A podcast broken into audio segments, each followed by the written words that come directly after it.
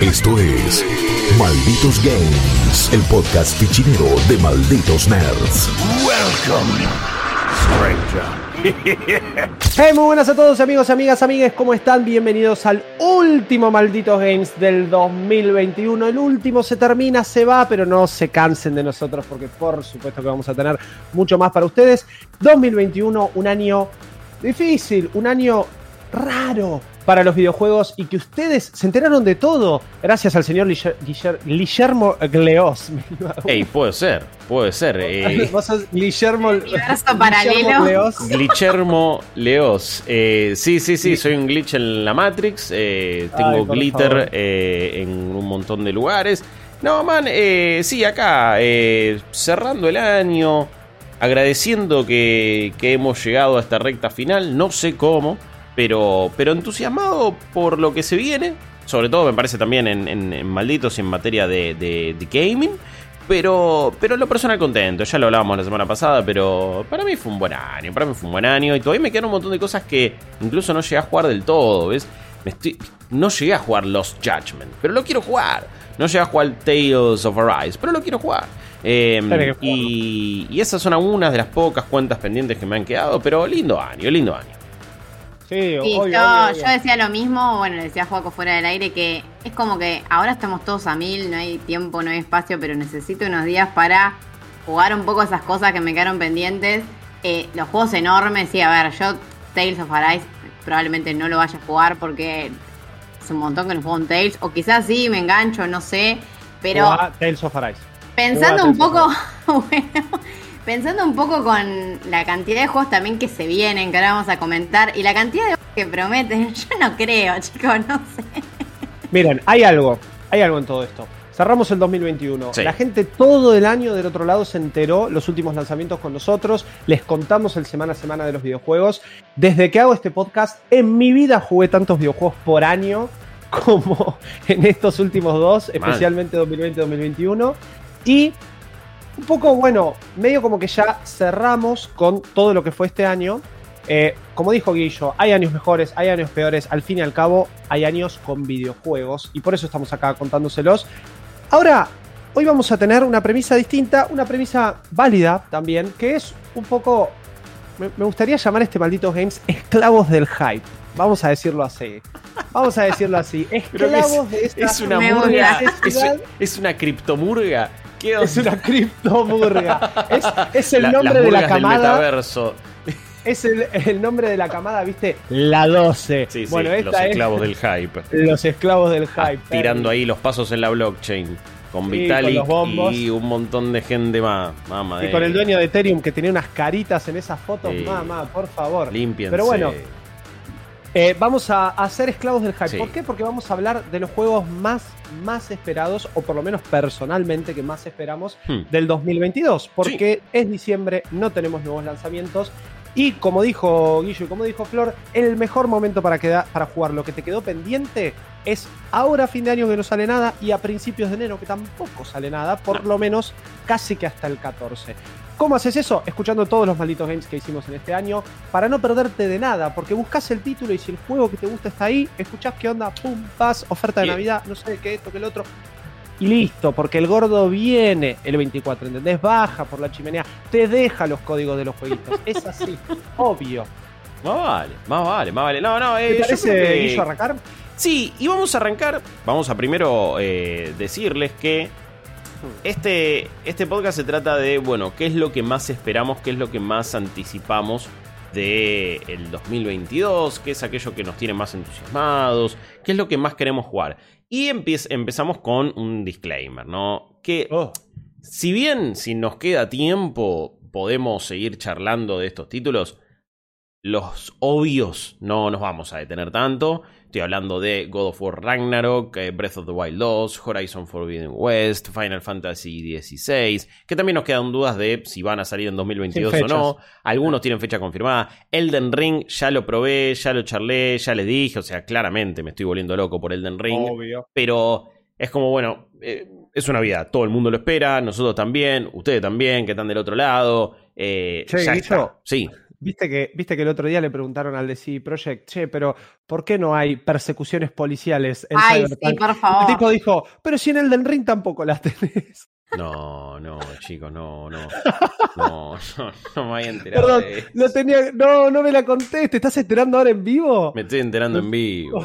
No, no puedo. Pero igual, no- pará, no. después se terminó sincerando y dijo algo así como, igual no era porque no le daba a nivel técnico. O sea, lo Sí, dijo sí. encima después. Sí, sí, Pero sí. tiró una de Don Matrix directamente. Sí, no, no. No, no, tiró, tiró, la, Mamadera. tiró la fácil. Dijo, a ver qué tengo a la mano Elden Ring. Ah, pero si este es mundo abierto y no lo tiene.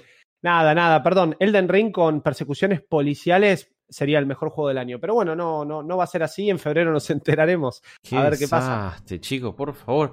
Qué vergüenza, qué vergüenza todo lo de CD Projekt Red, por favor, con Es respecto a Cyberpunk. Entonces, bueno, los obvios, de nuevo, ya queremos jugar God of War Ragnarok, ya queremos jugar Breath of the Wild 2, Horizon, etc.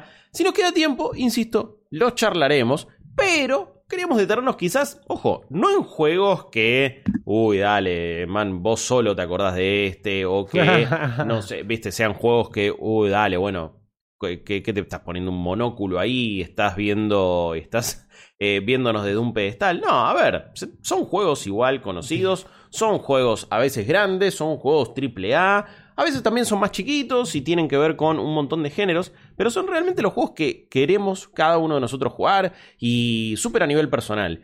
Y que quizás no te acordabas que venían saliendo, quizás querés hypearte con nosotros porque, como dijo Joaco, somos los esclavos del hype. Y arranco yo, si les parece. Eh, Dale. soy eh, muy felino, en, en mi otra vida habré sido un gatito por ahí. eh, tengo dos gatas preciosas, Ivy y Lilo, son los amores de mi vida también, junto con, con mi mujer. Por favor que no se ponga celosa, pero bueno, mis gatas son mis gatas. Eh, nah, nah. Pero sí, son eh, re- realmente son mi vida, entonces soy muy fan de los gatos. Y cuando de repente se anunció que iba a ser, que había un juego que se llamaba Stray, que jugabas como un gatito en un futuro donde no hay humanidad y son todos robots, ya ese cóctel era lo más grande después del gol de Diego a los ingleses, porque era como, no sé, alguien me leyó la mente, alguien vio mi, se metió dentro de mi cerebro y dijo, esto es lo que quería Guillo. Y encima después, cuando hace un tiempito en el showcase de Anapurna, quizás de los mejores del año, em, Sí. en, en materia de eventos, lo mostraron. Dije, ah, encima es un plataformero con puzzles donde el gato tiene un nivel de animación y movimientos absolutamente increíbles. Que Eso no es lo paran- más zarpado. lo Parece un gato posta, chicos. Sí, sí. O sea, ¿qué onda? Le metieron un mocap a, a un gatito, cosa que quiero ver el detrás de escena de esto. ¿Cómo lo, cómo lo desarrollaron? Quiero Ah, que sepan que sí. estoy viendo el gameplay por primera vez. No había visto este No, gameplay. ¿cómo? hab- no? había visto- Mirá lo que es ese gato, la fruta madre. Eh, Encima Cyberpunk todo, loco. o sea. No, No, no, esto man. es increíble. Eh, si están viendo la versión audiovisual y si no, vuelvan a ver el Eso. gameplay que se lanzó en el evento de Anapurna hace unos 3, 4 meses. Porque ah, habíamos visto trailers hasta ahora y eran más bien Mm. cinemáticos, eran más bien ambientales y es como... Un futuro de, nuevo distópico. No, sabemos qué pasó con la humanidad. ¿Por qué son todos robots? Pero también robots que tienen como una actitud humana, ¿no? Y hay gente como tocando ahí la, la viola en la calle. Es algo medio cyberpunkoso. Esto está hecho por un estudio francés chiquito eh, que se llama Blue 12 Studios. Y va a ser como una de sus primeras grandes eh, apuestas.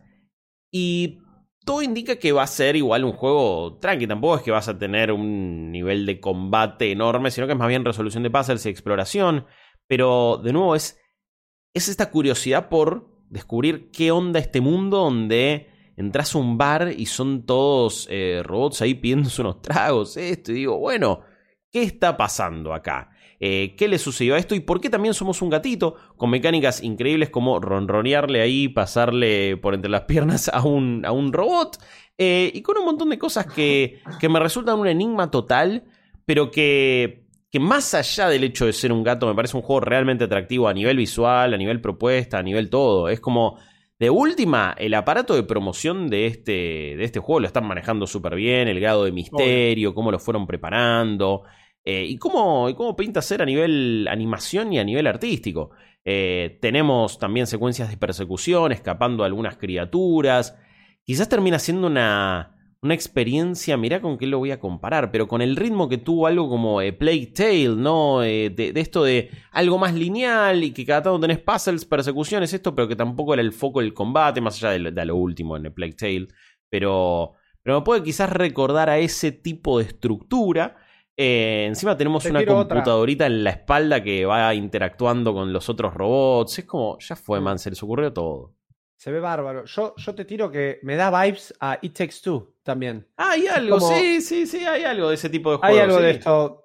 Avanzar, digo, este esta, nivel de plataforma, puzzle, combinarte en los eh, distintos elementos de gameplay. Qué sé yo, vi un gatito sin la computadora en un momento. Vi un gatito por las calles hablando con NPCs. Vi un gatito resolviendo con una luz rara que, a ver, es, el mundo cyberpunk te va a dar posibilidades las posibilidades que le puede dar a cualquier jugador en cualquier juego, mira cómo se duerme, me pongo loco. No, no, es lo más grande que hay.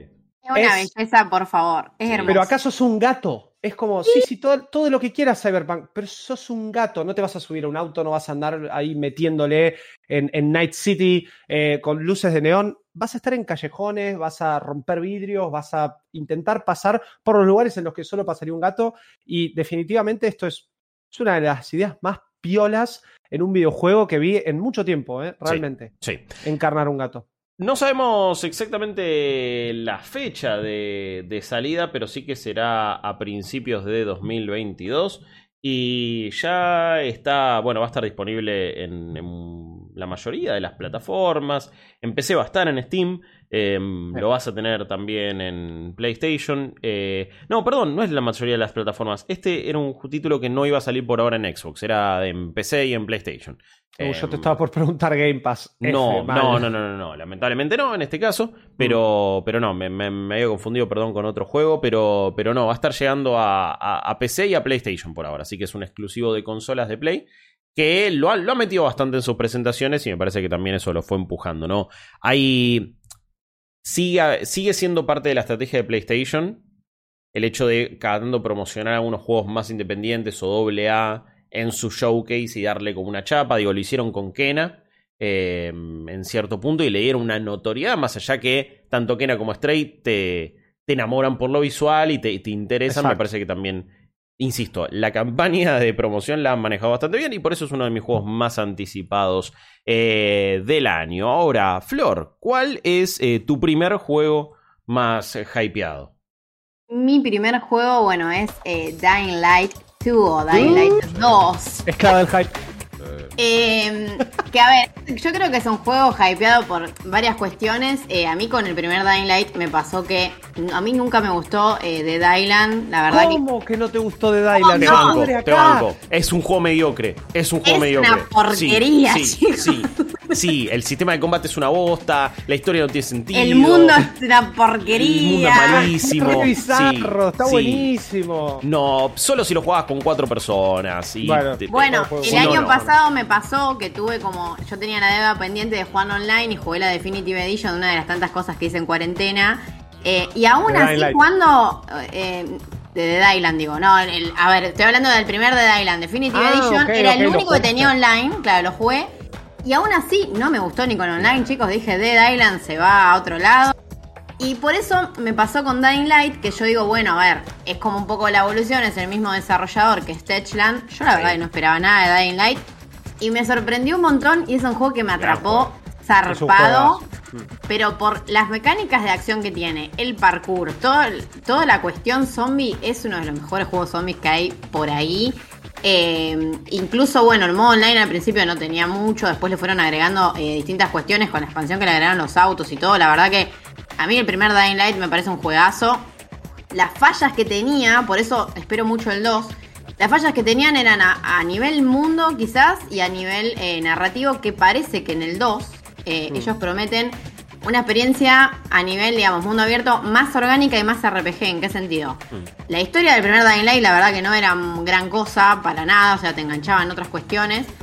Y acá lo que prometen para la secuela es que hay decisiones, hay facciones, como hay varias rutas, es como un juego más RPG eh, y por lo que estuvimos viendo también en los trailers, tiene todo el parkour, la acción, tiene zombies más violentos. Tiene ese ciclo día y noche que te genera la desesperación de, lo que es sobrevivir, porque capaz eh, te fuiste a hacer una misión en la otra punta y se te hizo de noche y cagaste, Y a la noche básicamente. están esos bichos bien Eh, feos, bien feos. sí, tal que te cual. persiguen, sí, sí, es heavy. Eh, y me parece que, a ver, lo, también lo que pasó con Dying Light, eh, con esta, con esta secuela, con el 2, es que es un juego que en un momento se atrasó tanto que yo dije, bueno, no sé qué va a pasar, porque hasta parecía que tenía el karma de Dead Island 2, que es un juego que ya prácticamente se puede decir que está muerto, porque cambió tanto de desarrollador, de publisher. no sé por qué lo siguen pasando de mano en mano, honestamente. eh, que en un momento, claro, tal cual, en un momento eh, Dying Light 2 también tenía tantos retrasos, eh, tantas cuestiones que yo digo, bueno, listo, le va a pasar lo mismo y nos quedamos sin mundo abierto de zombies. Sí, encima hubo reportes de una cultura bastante tóxica dentro de Techland. Sí, horrible. la- hubo Entonces- realmente varios líos. Sí, sí, sí. tal cual. Eh, y bueno, a ver, desde que se había anunciado hasta ahora habían pasado varios años. Eh, pero bueno, finalmente sabemos que llega el 4 de febrero. eh, el juego ya es Gold, así que no va a haber atrasos. Si hay atrasos son de nivel marketing, pero ya no ni les conviene. O sea que no creo. No, Eh, creo, no creo, no creo. Hay una particularidad que es que desde la primera demo, yo me acuerdo que la vi en E3 2019, Sí. eh, el juego iba a salir al toque, después Eh. obviamente por cuestiones de scope se pateó, recuerden que supuestamente tenía un mapa gigante, que probablemente lo tenga, pero ahora tiene más edificios, más eh, es más frondoso el mapa. ¿Qué quiere decir? Que tampoco eso exige a nivel rendering de la PC o de la consola eh, demasiado como mundo abierto como para estar tocando todo lo que pasa con un combate súper dinámico porque este juego no puede no se puede jugar a bajos FPS ponele si, si se quisiese tratar así no, no voy directamente al FPS digo que es un juego que tiene que funcionar bien es un juego dinámico es un juego que busca que vos trepes saltes eh, te agarres gancho planeador Sí. que hay acá aparentemente Sí, sí. pero sí recibió un, considerablemente una cuestión gráfica más Ba- Bajó muchísimo, man. Cuando lo vimos en la Sí. E3 ahí era una locura. Brillaba, y... brillaba. Un poco lo que le pasó a Cyberpunk, ¿eh? También, pero. Sí, eh, eh, vamos a ver cómo, qué, qué dicen después. Año después nos enteramos que la demo de Cyberpunk no era ni siquiera verdad, era como la de 2018 era Montada. mentira directamente. Y la de 2019 no, ya era el juego y bueno, tampoco estaba muy lejos de lo que vimos. Pero Yo con creo que Dying Light también- 2 pasó, pa- es- espero que no sea full mentira, digo. Entiendo que Claro. puede haber un downgrade porque después tenés que hacer un mundo entero, tenés que adaptarlos a un montón de plataformas. Este es un juego Exacto. encima que va a ser eh, cross-gen. Entonces Ahí ahí, está el tenés- tema. Claro. Estamos, Sí. estamos con un año encima de juegos que salen de alguna forma con exclusividades. Sí. Eh, estamos en un año en donde ya vimos el potencial de la PlayStation 5. Entonces, estos juegos multiplataforma terminan un poco. Permítanme tener miedo de cómo va a funcionar esto en PlayStation 4. Pero tienen, Sí. terminan teniendo como estas cositas de bueno. Está bien, ya está. El próximo juego, el próximo Dying Light va a ser full next gen. Buenísimo. No me quejo, solo que tengo un recuerdo de Dying Light 2 mucho, mucho más brilloso, más gráficamente emocionante que lo que estamos viendo ahora en la versión audiovisual. Y lo Pero que se vio hay que ver, a ver, en PC tiene toda la banca de Nvidia y supuestamente va a estar como con todo, por sí. eso, va a tener todo, ray tracing, se ve, supuestamente se ve súper bien, qué sé yo. A, a mí igual no me jode, a ver, yo prefiero que tenga, no, que no tenga gráficos top y que funcione bien, porque Exacto. lo que pasaba con el, sí. a ver, lo que pasaba con el primero es que era un juego que realmente a mí me parecía que en su momento estaba bien optimizado y que la acción no paraba nunca, o sea, andaba re bien. Y espero lo mismo de este. O sea, yo si estoy trepando techos y tirándome al piso para, no sé, matar a un zombie, yo quiero que vaya todo fluido. Así que si no se ve tan bien, bueno, no sé, no me importa. Un poco la experiencia, Claro, lo bueno. que yo quiero es algo así como bien frenético y bien vertiginoso de acción. Eh, bueno, y terror, obviamente, porque hay momentos en los que la pasas mal, si es como el primero. Eh, así que bueno, nada, este es mi primer eh, gran esperado para el año que viene. A pleno. Uf. De banco, yo me sumo a esa, yo me sumo. Malditos Games. Eh, Juaco, ¿qué onda? ¿Cuál Yo. es el tuyo? Eh, vamos a arrancar por la fácil. Ok, No, bien, a ver, mi bien. primer título y también un poco en, en cuanto al orden es eh, de enero, es Pokémon Legends Arceus. Sí. El, a ver, ¿por qué lo espero? Porque es Pokémon. Sí. Vamos a decirlo así. No Es todo, No lo que sea todo lo que sea Pokémon estoy, pero mal, estoy. Eh, incluso terminé disfrutando muchísimo eh, Brilliant Diamond y Shining Pearl. Sí. Eh, porque al final del día estoy jugando un Pokémon, estoy reviviendo uno de los Pokémon que más me gustó, que más me marcó, más allá de que sea considerablemente eh, uno de los menos valuados o menos queridos por los fans. Pero también un poco siendo este esclavo del hype, ¿no? que es un poco el concepto y la premisa de hoy, porque Pokémon Legends Arceus se va a desarrollar en el pasado de la región Sino, la región de la cuarta generación Pokémon, esta, esta región que en, a esta altura se llama Hisui. Mm. Y, a ver, no hace falta verlo poco, o sea, verlo mucho como para entender primero por qué, más allá de Pokémon, a mí me puede llegar a interesar. Es un juego que está plasmado, empapado y que grita Japón por todos lados. La cultura japonesa es algo que a mí me gusta mucho. Es eh, una cuestión de visuales, de arquitectura, de la ropa, de la historia, de tener eh, un monte que definitivamente es el monte Fuji de fondo todo el tiempo mirándote y que probablemente el juego termine ahí y me voy a volver loco. Eh, pero más que nada, más que nada, a mí siempre cuando Pokémon decide hacer un cambio, decide hacer un spin-off, me, tienen más todavía ahí, porque hace años que venimos amagando, y un poco las Wild Areas de Sword and Shield quisieron hacer eso, venimos amagando con esta especie de Pokémon mundo abierto. Venimos pidiendo a los fans diciendo, che, ¿cuándo voy a poder caminar por ahí, ver a los Pokémon, hacer absolutamente todo?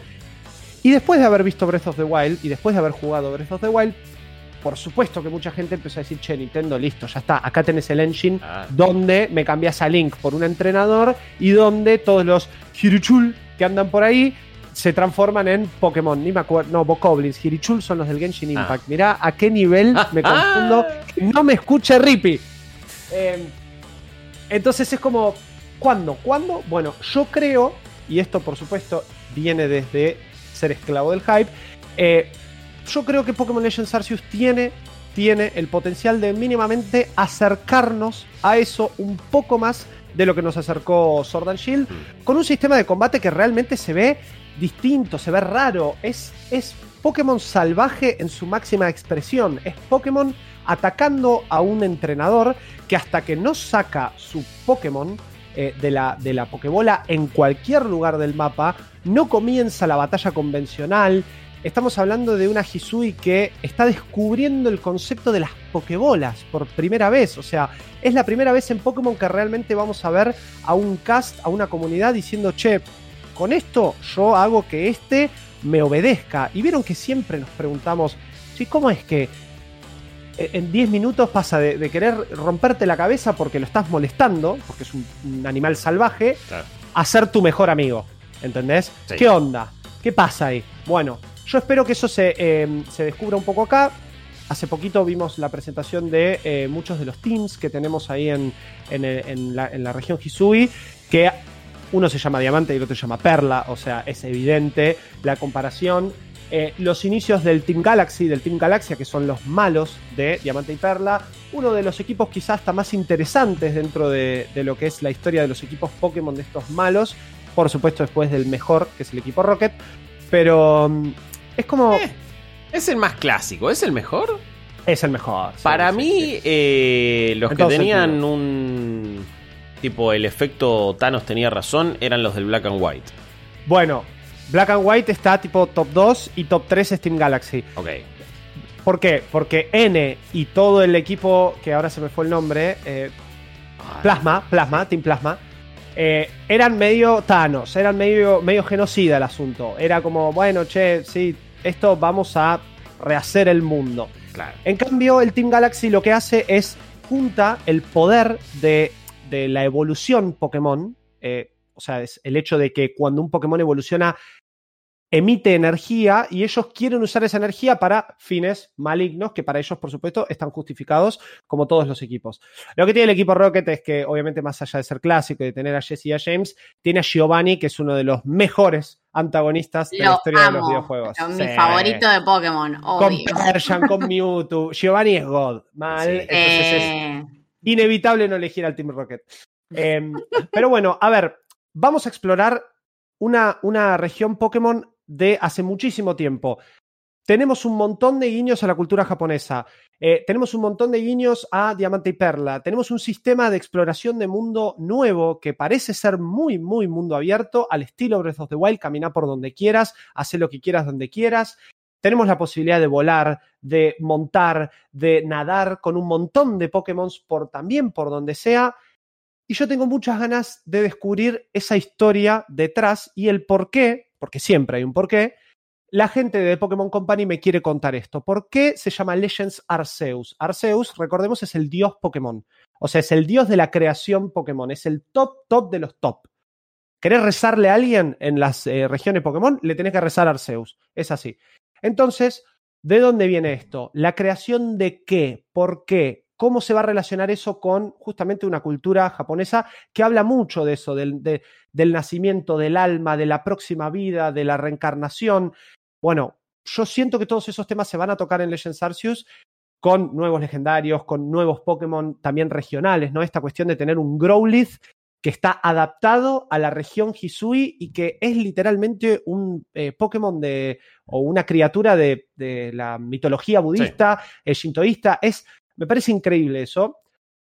Puedo llegar a estar hablando mucho desde mi lugar de fan de Japón, pero también creo que hay una eh, concepción general de eh, Legends Arceus realmente es algo distinto y quiero ver qué onda. Eh, Tiene no, el potencial no de ser el juego de Pokémon que siempre soñamos. Después, Exacto. si lo va a hacer sí. o no, el potencial está ahí. Hay que discutirlo. Sí, que discutirlo. sí. A ver, como, como con todo. Digo, yo te banco, o sea, yo a ver, banco, Juaco, porque posta es como el primer Pokémon después de Sol y Luna que me viene dando ganas de jugar, porque el resto como que por una razón ni pelota, le digo.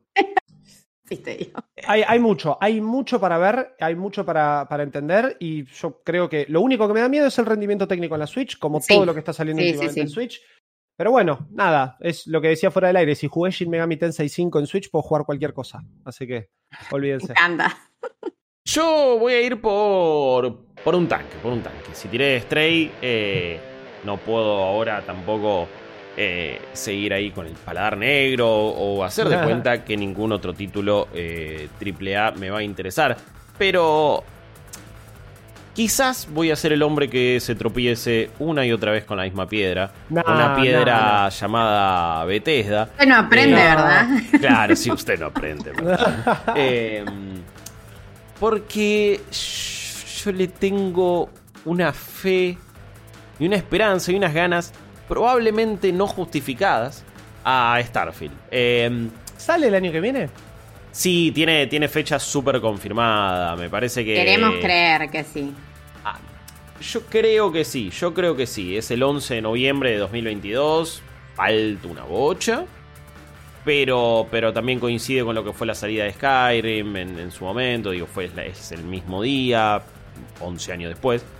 Pero yo creo que va a terminar saliendo. Eh, obviamente siempre uno se puede equivocar y está muy cerca de fin de año como para que se patee para 2023. Pero bueno, tiene la fecha, reiteraron la, la decisión y la intención de sacarlo ahí. Y es un juego que va a llegar exclusivamente para las plataformas que tengan Game Pass. Entonces es PC, es eh, Xbox Series X, S. Y en este caso no es Xbox One, por ejemplo. No, claro. no, no es un juego cross generacional. Pero eh, si bien Bethesda Game Studio, o sea, el, el, el, estudio propiamente dicho de la rama de Bethesda, que ahora ya no es más, eh, o, no sé si van a seguir diciendo que los publica Bethesda o Xbox, no sé cómo quedará eso. Pero esto es el, el estudio que hizo Skyrim, que hace Fallout 4, que hizo Fallout 76, lamentablemente. Eh, porque bueno, uno no deja de, de, recordar lo que fue, no solo la presentación en E3, diciendo... De, de todo estaba diciendo simplemente funciona y que después no funcionaba nada. Pero. Qué chasco nos comimos. Y nos comimos un chasco 76. importante. Man. Pero espero que no sea un chasco Starfield. Y Starfield me, me entusiasma porque creo que uno de los tipos de. que se despertó un video ahí de la nada en una página que tenía información. No importa, no importa. Eh, si están escuchando la versión video, quizás no han escuchado nada. No se preocupen. Eh, a ver, a mí me entusiasma este juego porque es un tipo de ciencia ficción que me gusta. Me gusta esta ciencia ficción más bajada a tierra. Me hace acordar a lo que propuso Interstellar, ¿no? Es como vos ves estas naves, vos ves eh, la expansión de la humanidad a otros planetas. Y no es, un día descubrimos los más relays y ahora tenemos 700 especies, que también amo Mass Effect, por la duda, lo claro, es lo más grande de la humanidad. Pero este tipo de ciencia ficción también me copa mucho y siento que no es tan explorada. En general son cosas más, bueno, fantasiosas y de repente estábamos ahí y listo. Es Odisea. Es Odisea. Fal- me Eso. faltan. Quiero ver monolitos acá. Quiero ver falopa. Quiero Bueno, que. No sé, no sé, a mí me... Sí, es que en videojuegos siempre fueron más por el Space Opera, que es Eso, Star Wars, que claro. es esa onda que a mí personalmente no me gusta porque a mí me gusta más la ciencia ficción que te deja pensando, que te vuela el bocho, o que capaz te muestra, a ver, que son como escenarios especulativos, como que son Posibles, posibles claro, sí, sí, en un sí, futuro re lejano, pero posibles a nivel humano, a nivel, no sé, fil- filosofía, que eso es algo que es verdad que en los juegos no hay tantos, más como en el cine o en la literatura. Claro. Eh, y es verdad, sí, por ese lado me parece que Starfield tiene, además de que, bueno, es tremendo mundo abierto seguro.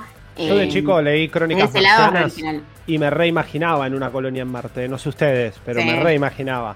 No sé Eh, si no, todavía tengo tiempo para que pase. Sí, a ver, yo no sé si me imagino acá o no, pero me, me- me pasa lo mismo que dice Flores, como pensás que este futuro eh, puede pasar y cuando veo el, el tipo de tecnología que, que utilizan, la nave, todo, es como digo, ok, me lo imagino sucediendo. Puede Sí, sí, hay estar ocurriendo. bajado Eh, a tierra. Y después, bueno, también, y es como decía Flor, no, después, la, después va a ser un RPG del estilo de Bethesda. Y es un estilo que a mí me gusta y ya me imagino el tipo de sidequest que pueda haber. Y si bien disfruté mucho de The Outer Worlds, por ejemplo, creo que ahí sí es un poco más...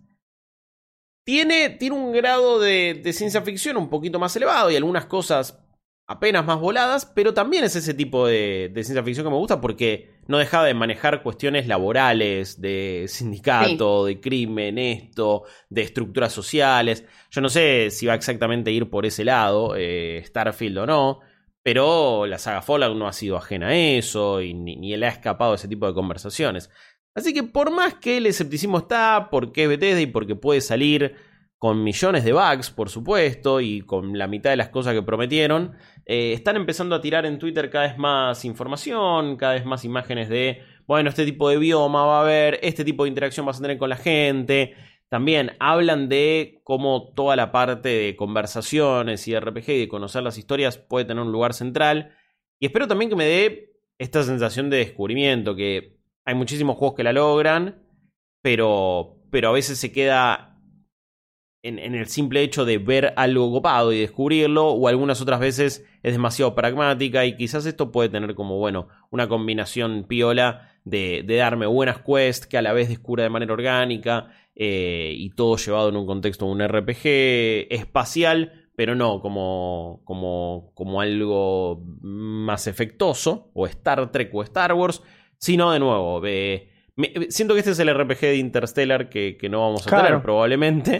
eh, así Descubri- que- Descubrimiento, Sí. eh, colonización, es como que hay un concepto más claro de, che, loco, yo estoy explorando el mundo y me puedo encontrar con cualquier cosa. Eso. sí. Todavía es verdad que no hemos visto muy fuerte el tema de, no sé, aliens o eh, otras, ot- otras formas de vida que definitivamente decís, bueno, listo, ya está, ahí sí se acerca The Outer Worlds, porque tenés Sí. otras razas, te Sí. cagas a tiros, es, es- hay, hay que ver bien por dónde va. Mi miedo, y lo voy a decir, Guillo, pues, Sí, decilo. es, decilo. es- es- es un miedo que tengo.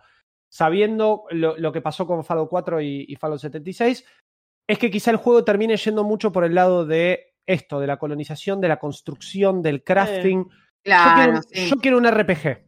Yo con esto quiero explorar planetas, quiero un RPG, quiero una, una ¿Querés trama. más Skyrim espacial que Fallout 4 o Exactamente, 76 exactamente. espacial?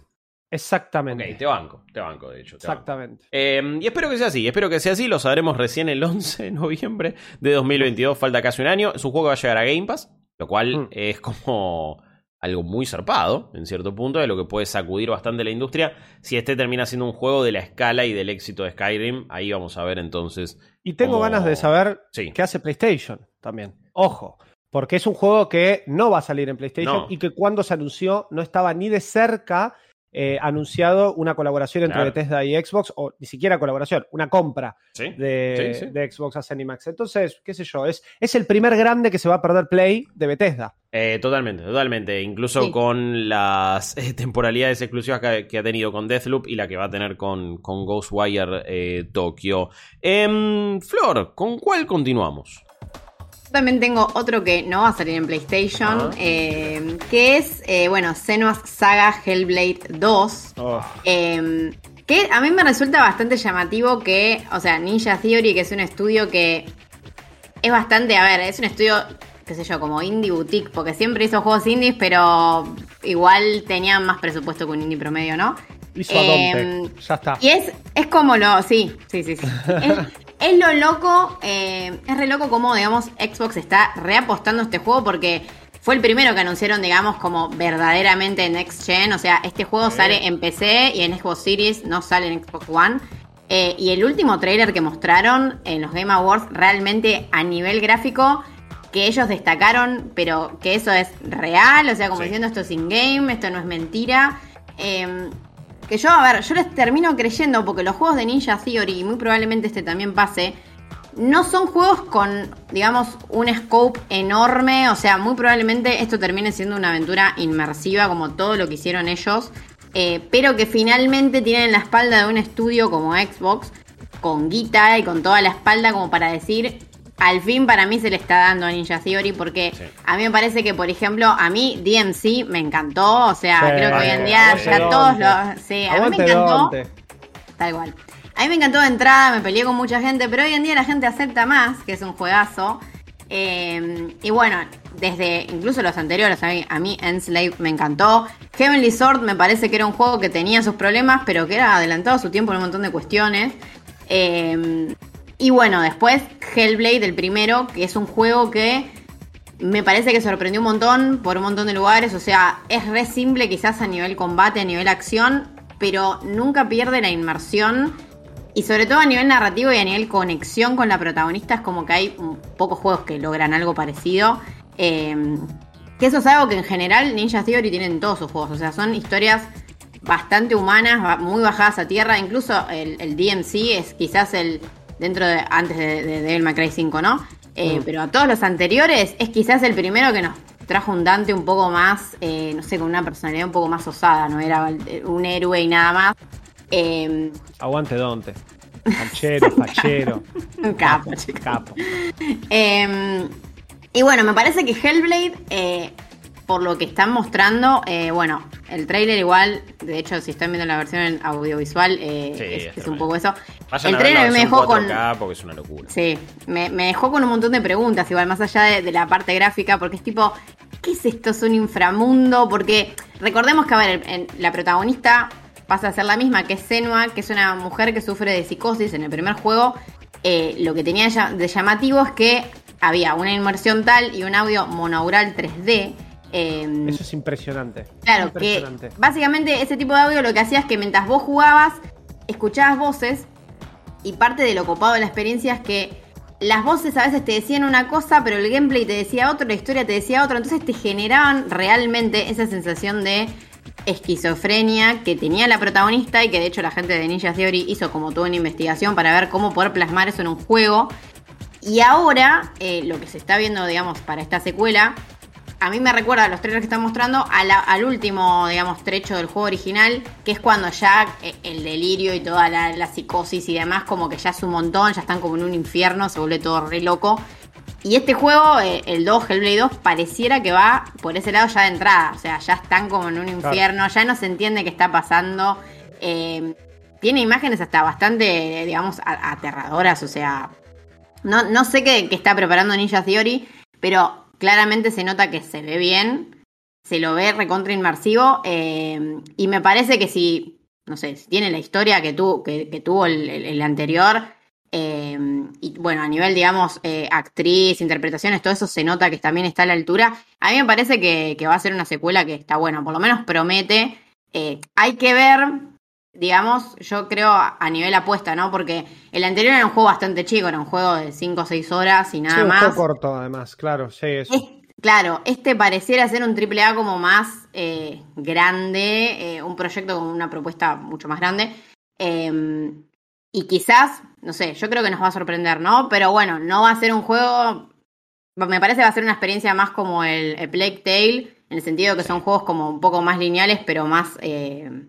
Que te absorben, ¿no? Porque no, no, no dijeron nada que esto sea mundo abierto ni nada de ese No. estilo, así que me parece no sé que. si me gustaría, ¿eh? No, a mí tampoco. Quiero, quiero la misma experiencia de Hellblade en esteroides, ¿no? Es como, bueno, lo quiero, lo quiero más grande, lo quiero más lindo, lo quiero todo. Es, eh, si- siento que hay mucho todavía para explorar en esto y, y que- que las- a nivel cinemático, Hellblade nos puede dar, este específicamente, una experiencia impresionante. Es, eh, es- eso es lo que yo creo que, que va a brillar por, por sobre todo. Eh, no sé, siento que podría estar Kojima detrás de ese juego, eh, a, a nivel de cinematográfico. Sí, Por- sí, a nivel, es que yo creo que ellos siempre hicieron algo re grosso a nivel cinematográfico y ahora tienen la guita que nunca tuvieron Exacto. para hacerlo como tiene que ser, digamos. Totalmente. re. Así que bueno, espero mucho de este juego, espero que cumpla. No tenemos fecha igual, eh, No, pero no. muy probablemente sea más tirando a fin de año que viene, porque es como uno de sus tanquecitos de Xbox. Así que bueno, Sí, lo veo en noviembre también, ahí pegadito a tal Starfield. cual. Va siendo exclusivo, no sé si pegadito a Starfield, pero un mes antes, cosa de que no Octubre quizás, por ahí. ¿no? Son juegos igualmente que van a tener como vidas útiles bastante diferentes. Uno será Sí, un sí. juego enorme al que quizás hasta lo convierten en servicio y esto es una experiencia más contenida. Pensando también lo que fue la, la seguidilla de lanzamientos de Xbox, me parece que no tuvieron tanto miedo en poner juntos sus juegos en el último tercio, cuarto del año. Y le terminó rindiendo. Le terminó rindiendo a pleno en este 2021. Veremos si pasa lo mismo en 2022. Veremos Mm. qué tiene en su bolsa del hype, en su mochilita del hype, el señor Joaco Frere. Eh, ¿Para dónde nos vamos? Nos vamos para Forspoken. Upa. Y voy a hablar cortito, por eso voy a meter un bonus track. Pero Forspoken, porque, ¿por qué cortito? Porque no hay mucho tampoco para entender eh, y ver, más allá de que ya vimos gameplay, ya entendimos cómo va del combate, ya entendimos que esto va a ser un mundo abierto. Square Enix, con una apuesta más realista, con una apuesta no tan fantasiosa como podría ser eh, un Final Fantasy XVI. Muchas ganas de jugar esto, realmente, pero siento que no puedo decir mucho porque tampoco sabemos tanto. Es, yo tenía ganas de ver gráficamente cómo se veía, perfecto, ya me lo contaron. Sí. Yo tenía ganas de ver por qué su primera presentación de esto fue eh, como Project Asia con esta protagonista que saltaba, se movía y corría por todos lados. Me gusta por dónde lo están llevando, me gusta sentir que para Square Enix el 2022 todo apuntaría a que sus dos de sus grandes títulos, que el bonus track es ese, es eh, Stranger of Paradise, Final Fantasy Origins, Bien. Se ve cada Eh, vez mejor, ¿eh? Se ve cada vez mejor. Mirá cómo le está dando vuelta. Chaos. Se, se ve cada vez mejor. Chaos. Pero, pero, ¿qué pasa? ¿Cuál es el punto de encuentro entre estos dos? Tanto Forspoken como eh, Final Fantasy Origins aparentemente nos traen de otro mundo a. O, o de nuestro mundo y llevan a un mundo fantasía a un protagonista que queda completamente descolocado en el, en el mundo en el que tiene que sobrevivir, llegar o, o cumplir su misión. Eso es un género que, y lo dije mil veces, en el anime a mí me gusta mucho, que es el género Isekai, Sí. que justamente es eso, es descoloca a un, a un humano, a un personaje que nada tiene que ver con este mundo de fantasía y te lo pone en el centro. Te, te dice, bueno, vos vas a cumplir esta misión, vas a hacer esto. Lo que pasa es que en Forspoken no terminamos de entender para qué lado va a ir, eh, cómo se va a llevar adelante la historia. Sí lo que sabemos es que es un juego de mundo abierto que se ve increíble y que espero que técnicamente rinda, porque también eso es otro de mis miedos, y que el gameplay realmente se vea tan divertido, o se sienta, perdón, tan divertido Sí. como se ve. Sí, hace poco salieron unas, unas previews, hubo algunos medios internacionales que lo pudieron probar vía Parsec, por lo tanto, Mm. de este lado iba a ser medio complicado. Más allá que algunas veces lo hemos hecho, pero nunca han sido las mejores de las experiencias. Em, y se muestra un juego de acción en tercera persona que es como que destila facha y onda por todos lados. Me parece que hay como un gran énfasis en el, el movimiento de la protagonista, hacerlo lo más fachero, estilístico, dinámico posible. Mal. Em, tiene, me, me- me parece que sí, esta cosa de. Una piba de la actualidad que de repente está en un contexto fantasioso. A mí también es algo que me garpa. Creo que todos los poderes tienen unos efectos de partículas súper interesantes. Pero creo que es un juego que va a vivir y morir en, su historia. Eh, si la historia garpa, si la historia está. Quizás en un 2. Eh, sí, sí, también es como, bueno, pulir las cosas que no salieron bien. Este es el mismo equipo que hizo Final Fantasy XV.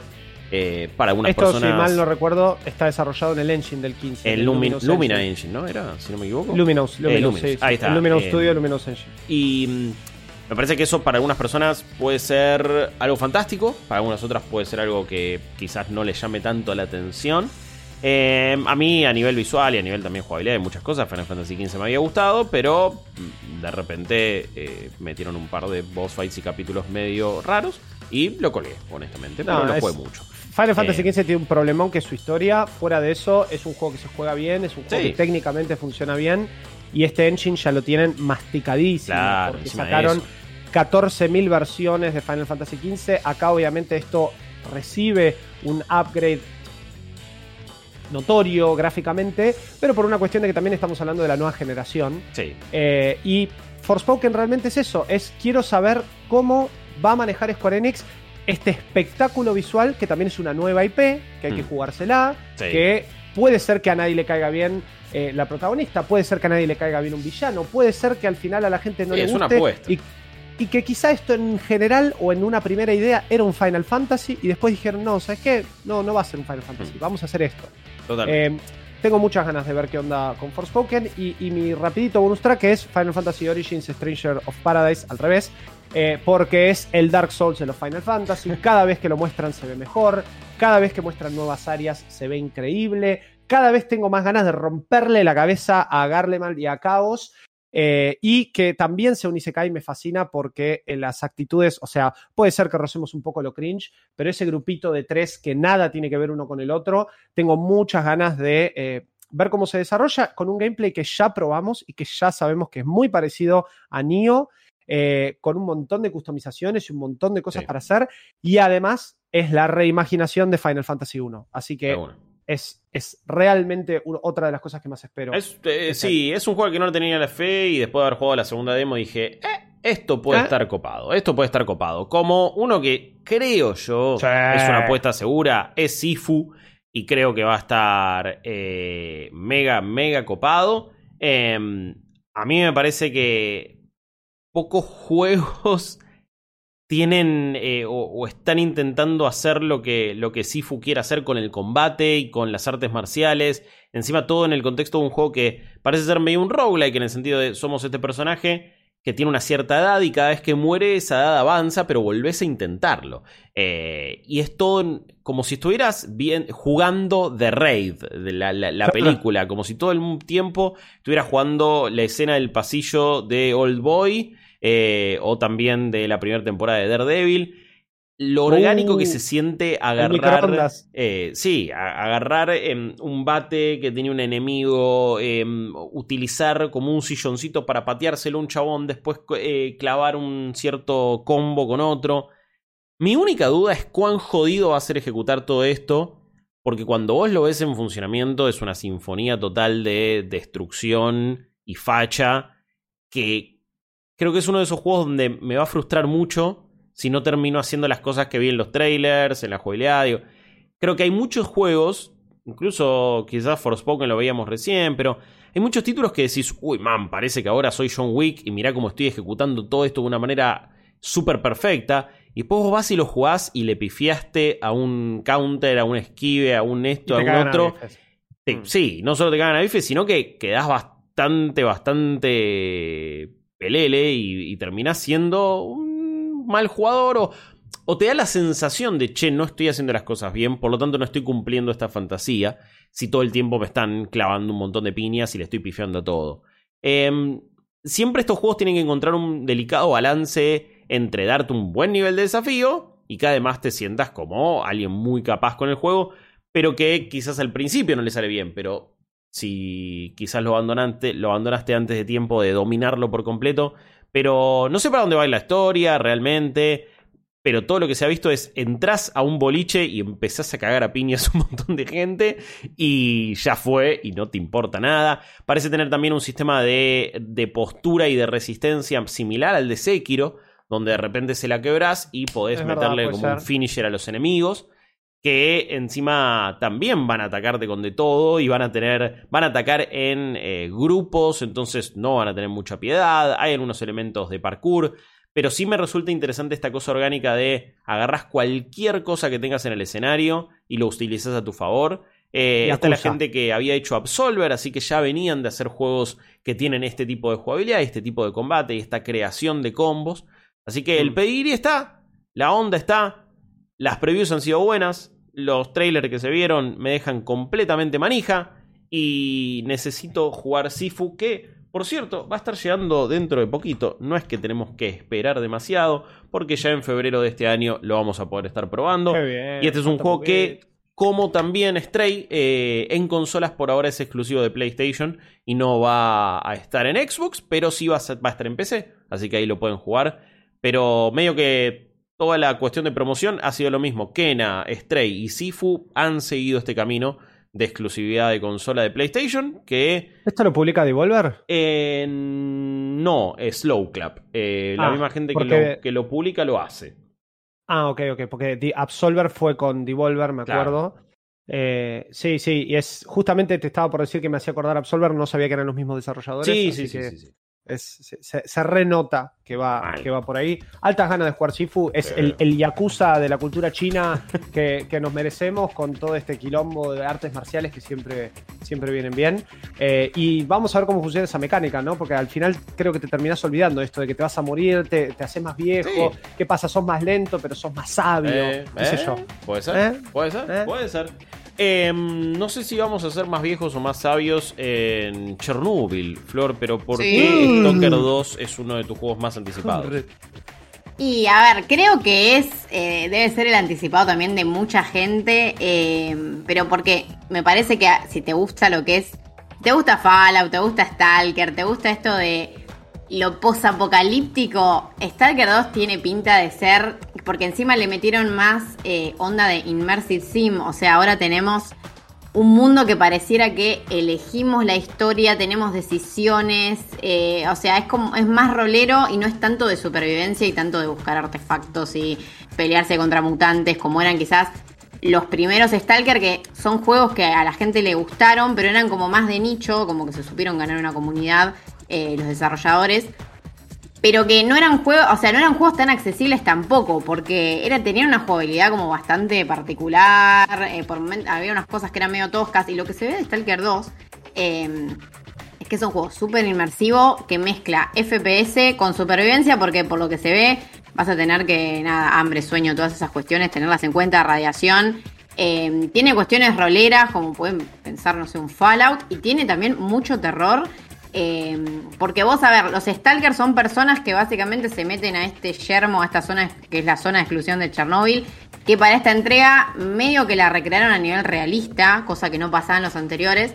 Eh, y te metes a buscar unos artefactos que son como muy codiciados, de eso un poco trata la saga, pero que están en, lugares y en zonas muy, eh, digamos, que dan cagazo, que están llenos de radiación y que no sabes qué te vas a encontrar. Eh, a mí me parece que, bueno, que Stalker 2 lo que parece es que aga- agarró, digamos, el molde de los anteriores, pero lo modernizó y lo llevó a una escala muchísimo más grande, obviamente a nivel gráfico, pero a nivel inmersión, a nivel mundo abierto, a nivel todo lo que es, digamos, orgánico, que vos te sientas parte de ese mundo. Eh, así que, a ver, es uno de mis más esperados y de hecho hace poco se confirmó que la exclusividad con Xbox es solo de tres meses, o sea que esto va a salir probablemente en PlayStation, no se dijo nada, pero para mí va a salir. Eh, y nada, no falta mucho, 28 de abril es, es esto. Mal. Así que ya llega, para chicos. mí, para mí se patea y yo le tengo Ah. mucho miedo. Vos decís. mucho miedo. Para mí se patea, es un juego que suena ambiciosísimo Sí. para, para salir ya y, y la rapidez con la que se anunció. Y además de eso, para mí, yo le tengo mucho miedo que, justamente con lo que vos decías, Flor, de que los anteriores por momentos se sentían toscos, esto sea una linda capa de chapa y pintura a un gameplay que hoy tendría que sentirse como un metro, hoy tendría que sentirse como eh, esta, esta cuestión pesada del, del FPS RPG Survival, que vi- vi- viene siendo difícil. no me salía. Eh, viene siendo difícil porque realmente es. Hay que balancear tantas cosas y es un estudio muy específico, es un estudio que no se sabe tampoco con cuánta guita está laburando este proyecto, qué sé yo. Permítanme tenerle miedo, ganas le tengo, por supuesto, eh, pues todo lo que se parezca a Fallout, ahí estoy. Incluso jugué esto antes que Fallout, pero le tengo mucho miedo, mucho, mucho miedo. Eh, mal y bueno, encima vienen de esta polémica con Yo, eh, los, hablar, NFT, los que los Mm. querían meter Sí, primero en el juego, eso. después dieron vuel- marcha atrás, primero lo defendieron y después dijeron, no, ya fue, lo sacamos, pero igual le tiraron la culpa a la gente y le dijeron, bueno, pero lo vamos a hacer como sea, eh, sin importar el costo, ustedes se Eso joden si no podemos financiar el juego. Rarísimo. Eso es porque son rusos, realmente lo digo. Porque es, tienen un modelo, sí, chicos, un modelo de negocio usurero, los rusos, sí. distinta. Una filosofía muy diferente. Esperemos que los juegos no tengan NFTs, los, los juegos de este estilo, ¿no? Porque hay juegos NFT un montón. Sí, sí, que son otra cosa, que son Eh, juegos NFT, no NFT sí, en juegos tradicionales. cual, por ¿qué- favor. ¿Qué acabo de decir? Esto de no sé con cuánta guita cuentan. O sea, si de la nada el NFT fue la única solución que vieron para poder sustentar este proyecto. Sí. Para no mí sé- tienen guita, no no, sé qué invento eso. Eh, querían, Bueno. querían quizás Eh. me- me- meterse en el negocio y en, y en la fiebre y en la ola de, de todo lo cripto, Eh, que es uno de los temas del año. Para cerrar, y rápidamente, nos falta uno solo, que es el último de Juaco de las Mercedes Frere. Eh, El mismo. ¿Con cuál lo vamos? Que encima es como decís, eh, está bien, te la jugaste. Te la jugaste, man. Eh, Me la yo rejugué. creo que esperar Kirby de Forgotten Land eh, es jugársela. Es jugársela. Es jugársela, es, es esperar al, al Best Boy, chicos. Por favor. Kirby, la bolita rosa más fantástica del mundo de los videojuegos, porque es la única también. Y por Dios, es un juego de aventuras 3D de Kirby, medio mundo abierto. Sí, sí, sí, estoy. Estoy porque yo Bien. jugué juegos de Kirby que parecían un pinball. Yo jugué juegos de Kirby de aventura 2D. El de golf Eh, es buenísimo. El, el- mejor Kirby. El, el Kirby eh, Dreams Course es el mejor. Posta, boludo. ¿Sabes que, ¿Sabes que no lo jugué? Es un No juegazo de Super Nintendo, es la gloria. Lo voy a probar. Pero, a ver, yo crecí con una publicidad en la tele de Kirby de Amazing Mirror. Yo no sé si se acuerdan. Uno de eh, los mejores después de Return to Dreamland, que es el de- de Game Boy Advance. Era Kirby and the Amazing Mirror, solo disponible en Game Boy Advance. Me acuerdo de memoria.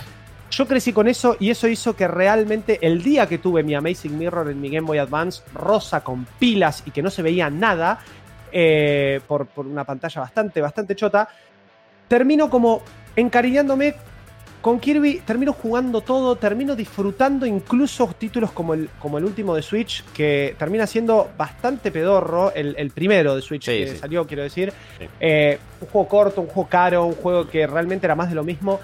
Y realmente ver que, que se la están jugando de esta forma, no porque no exista otro juego de Kirby similar, sino porque realmente después de lo que se aprendió con juegos como Mario Odyssey, que obviamente Mario es por excelencia el- la franquicia de Nintendo que termina ca- cayéndole bien a este género, a la aventura 3D, ¿no? Esta Hmm. exploración, eh, medio mundo abierto. Pero, pero tengamos en cuenta que, que tenemos una bolita que se puede transformar en absolutamente todo lo que consume. Resol- resolver puzzles, boss fights, eh, coleccionables. No sé, no, no sé qué más tengo que explicar para explicarles lo mucho que tengo ganas de jugar. Kirby and the Forgotten Land, que es, es un juego muy difícil también de, de que salga mal. Es como que yo, yo ya de entrada le estoy poniendo muchas fichas. Eh, Más allá de lo técnico, obvio que siempre es mi, mi, eh, mi miedo. Sí. Pero bueno, sí, sí, una bocha de fichas. No sé si vas a decir algo, perdón, Guillo, No, pero no, no, que, a ver, eh, han dicho que quiere ser el Mario Odyssey de Kirby y ya con eso un Les poco creo. me compraron. les creo y lo Sí. quiero Es todo. que es probable Sí. que, para mí, es, es probable que pase, ¿eh? Sí. Chicos, ojalá. es Kirby, Ojalá. es Kirby Mundo Abierto, es una, una eh, fórmula que Nintendo tiene súper, súper eh, resuelta. Entonces es ponele Kirby, transformate en todo y pollo pollo, que es lo que dice Kirby, y las ganas que tengo de comerme el pollo ahora porque tengo hambre. Así que, chicos, nos vamos, nos vamos, en este cierre de 2021 de Malditos Games. Muchas gracias a todos los que nos acompañaron este año del otro lado y estén atentos, que se viene más. Sí, sí, seguiremos, seguiremos. Así que muchas gracias por haber estado ahí y ojalá que el 2022 eh, todos estos juegazos la rompan. El año que viene veremos si nada de esto que dijimos se retrasó. Ojalá que no. Ojalá que no, por favor. Chao. Chao. Esto fue Malditos Games, el podcast fichinero de Malditos Nerds.